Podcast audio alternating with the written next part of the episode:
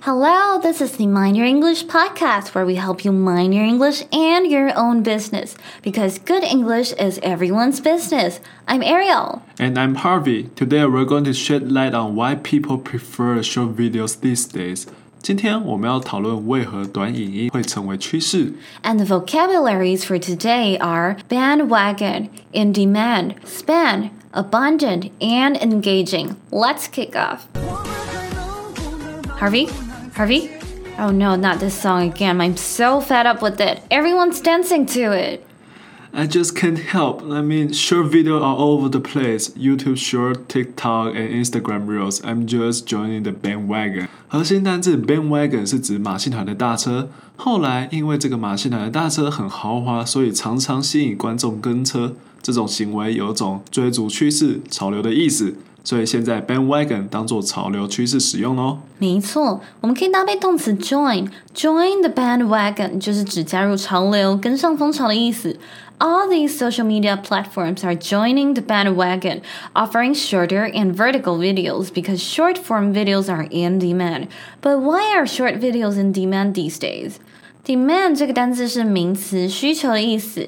当 demand 加上介系词 in，in demand 的意思，你可以这样想象：当大家对某个东西有大量需求时，表示这个东西非常受欢迎嘛。所以 in demand 就是受欢迎、热销、抢手的意思哦。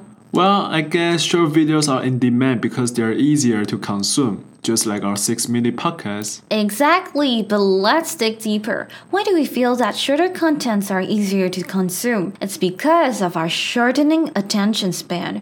Our attention span has dropped to 8 seconds, shrinking nearly 25% in just a few years. 核心单词 span 是指某事物持续的时间长度。我可以说 time span 就是某个事件或活动持续的时间。我也可以说 attention span 就是你能够专注的时间长度。 What? What? Eight seconds? 你是说我们的专注力降到只有八秒？哦，有够可悲的。I'm gonna quit short videos now, but why has our attention span dropped these years? What's the factor behind the transition?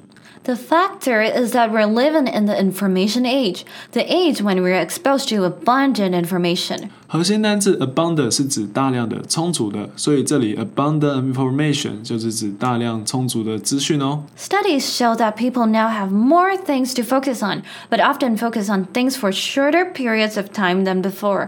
Excess of information eats our attention, making us spend less time on each of them. 研究指出，大量的资讯分散了我们的心思，让我们的注意力严重下滑。我们想要浏览或接收太多资讯了，导致我们都只花很短的时间 在一个信息上。 Moreover, studies show that topics catch viewers' attention rapidly, but interest fades away at a similar rate these days, resulting from two factors information fatigue and urge for newness. 而研究还发现，现在的资讯和话题都能很快的抓住观众的注意力，但注意力却也同时快速流逝。背后有两个原因：资讯疲乏和人类对新事物的渴望。 Therefore, brands are now fighting on the battlefield of the short attention span, creating shorter and engaging videos to capture viewers' attention quickly and effectively, and thus promote their products or messages. 因此，各家品牌创造出更短、更吸睛的影片，来有效的宣传他们的产品或传递信息。核心单字 engaging 是指引人入胜的、迷人的，我们通常可以用来形容人、活动、故事、影片等等。 它的动词 engage 有参与、投入的意思，所以当它变成形容词 engaging，就代表它引起了观众的兴趣和投入。 To sum up, people's shortening attention span and access to abundant information are the reasons why people prefer shorter contents these days. And that's all for today. Alright, let's recap what we've learned today, shall we? Recently, social media platforms like Instagram and YouTube are all joining the bandwagon, offering short-form videos. Bandwagon 这个名词是指潮流趋势。 This is because short form videos are now in demand. In demand 这个片语是指非常受欢迎的、热销的、抢手的，当做形容词来使用。 Research finds out that this has something to do with people's shortening attention span. Span 这个名词是指某事物持续的时间长度。 The abundant information leads to our short attention span. Abundant 这个形容词是指充足的、大量的。 These short videos are engaging. People can't stop watching them. engaging 这个形容词是指引人入胜的、迷人的意思。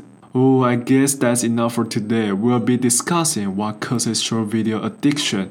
Time for TikTok. Who said he's quitting short videos? See you next time. Bye.